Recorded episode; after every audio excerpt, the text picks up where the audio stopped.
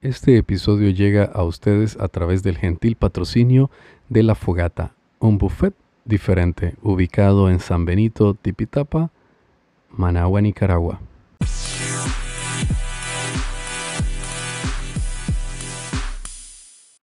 Bienvenidos a un nuevo episodio de Audio Arquitectura. En esta ocasión estaremos hablando acerca de residenciales y lotificaciones, qué será mejor adquirir, cuáles son sus ventajas y desventajas. Acompáñanos e infórmate.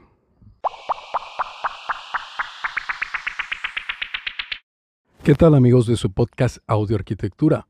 Nos encontramos en un nuevo episodio y hoy como les dije a un inicio, estaremos hablando acerca de residenciales y lotificaciones, cuáles serán sus desventajas, sus ventajas y características principales para que podamos fácilmente diferenciarlos a la hora de hacer una adquisición de cualquiera de estos dos tipos. Y vamos a empezar con los residenciales.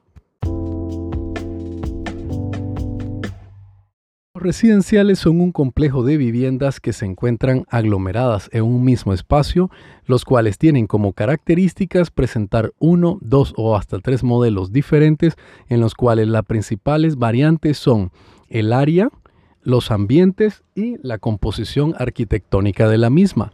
Esto a su vez lo ofrece el desarrollador para volver un poco más atractivo el residencial. ¿Cuáles son los elementos que componen un residencial? Tenemos el muro perimetral con su garita de acceso y control. Tenemos las calles, andenes y áreas verdes conformadas en un 100% y estas desarrolladas por la inmobiliaria.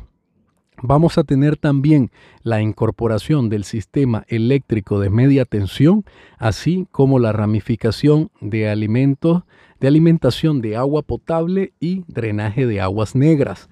Esto todo desarrollado directamente por la inmobiliaria.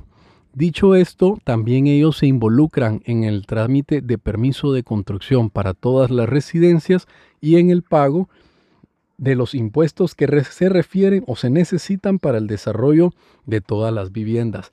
Estos son unos puntos a posibles positivos ya que nosotros como compradores no nos veremos involucrados en el desarrollo de ninguno de este tipo de actividades ni nos veremos relacionados en tramitar o solicitar algún tipo de permiso o papelería adicional. Igual forma, los eh, desarrolladores inmobiliarios ya cuentan con una serie de información que se puede ser presentada directamente al banco para solicitar lo que sería un préstamo bancario para poder adquirir la vivienda para las personas que no tienen el 100% del capital y necesitan del financiamiento de una parte. Por lo general, los desarrolladores inmobiliarios ya trabajan directamente con alguna entidad financiera muy específica con la cual ellos hacen el enlace para que ustedes tengan una cierta facilidad de adquisición de los fondos necesarios para la compra de la vivienda.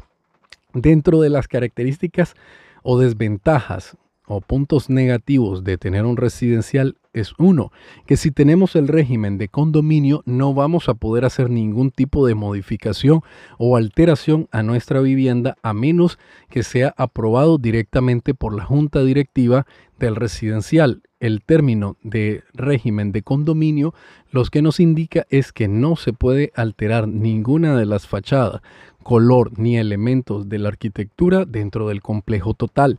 En, dentro de nuestro país hay varios residenciales que están bajo este concepto y en los cuales los dueños únicamente tienen permiso para alterar el interior de su residencia y nada por la parte de fachada externa de la misma. Otro punto negativo a considerar es que muchas veces los residenciales se quedan un poco corto en el diseño de las aguas negras y aguas pluviales, a su vez como el agua potable. Como siempre hacen el desarrollo de la extracción de agua en el punto donde se va a desarrollar el proyecto, no cumplen con todas las normativas que ENACAL solicita como entidad reguladora de la extracción de agua y purificación de la misma.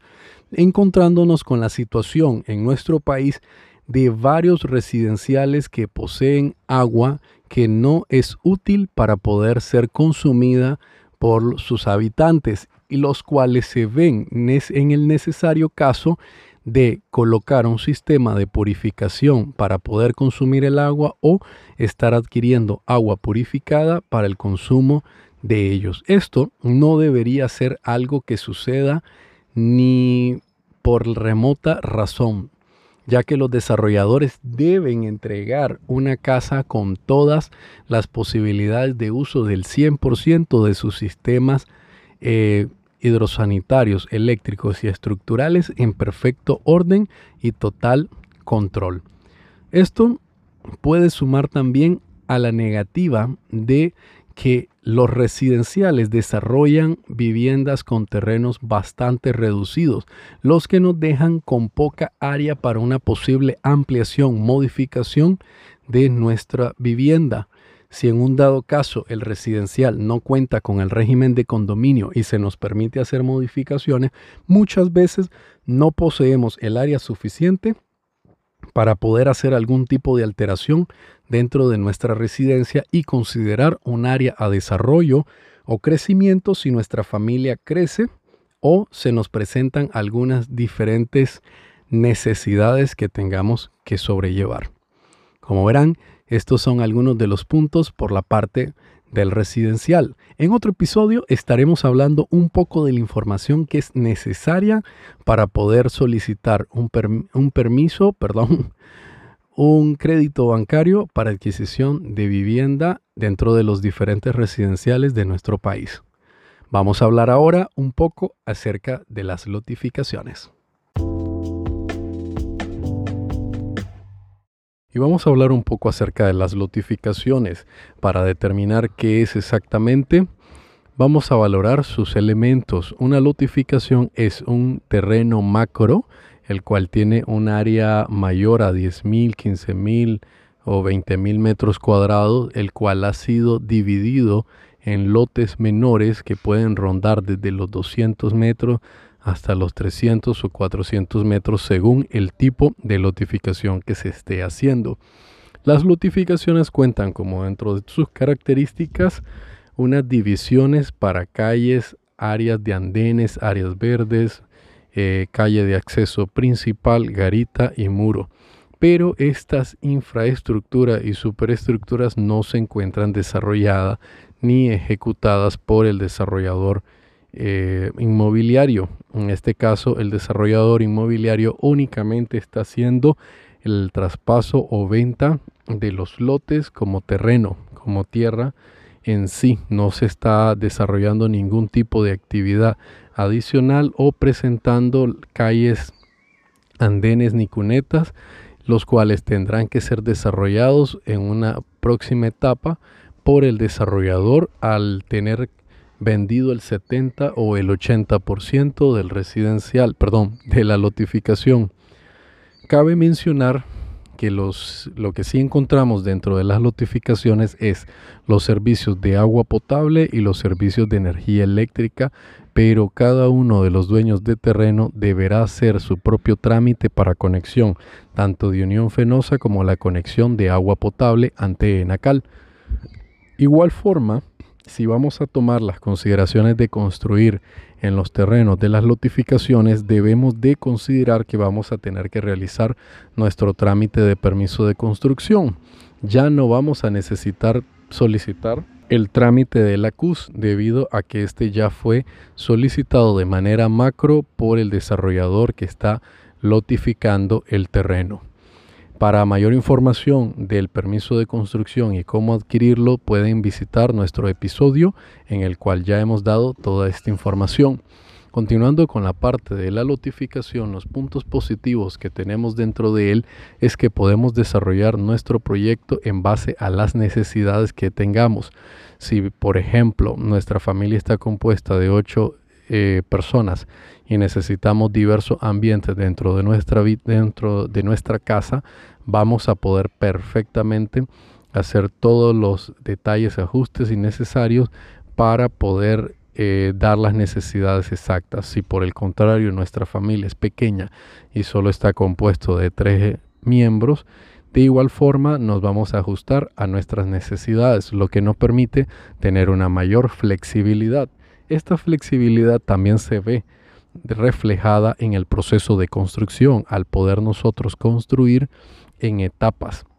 Y esto nos referimos a que podemos desarrollar nuestro proyecto de una manera macro, haciendo los planos y diseños de toda la casa, pero desarrollándola por etapa. Esto se habla directamente con el arquitecto diseñador y se le dice que deseamos tener un proyecto que pueda ser ejecutado por etapas para que él planifique y diseñe de tal manera que la casa pueda trabajar con ciertos ambientes e ir evolucionando y creciendo conforme vaya aumentando la capacidad monetaria o disponibilidad de efectivo por parte de los propietarios.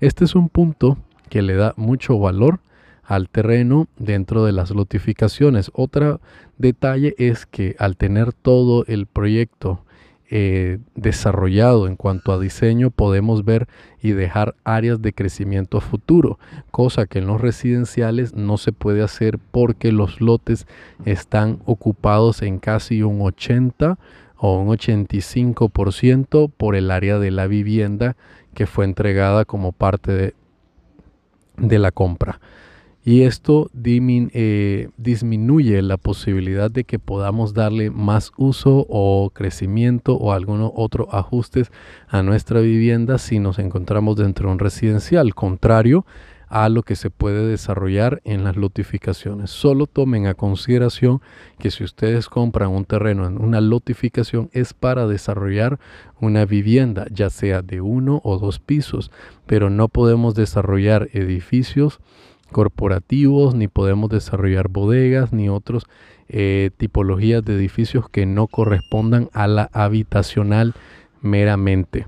Por esta parte tenemos que tener las consideraciones pertinentes del caso para que sepamos que si nuestro interés está enfocado en tener un terreno para construir una bodega, no es óptimo contar con la opción de un terreno dentro de una lotificación, a menos que sea una lotificación de orden industrial que hasta el momento en nuestro país no hay en desarrollo, pero sí existen dentro del formato de lotificaciones a nivel de otros países.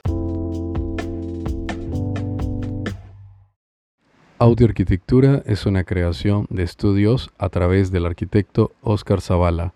Para mayor información, contactar al WhatsApp más 505 88 19 37 76.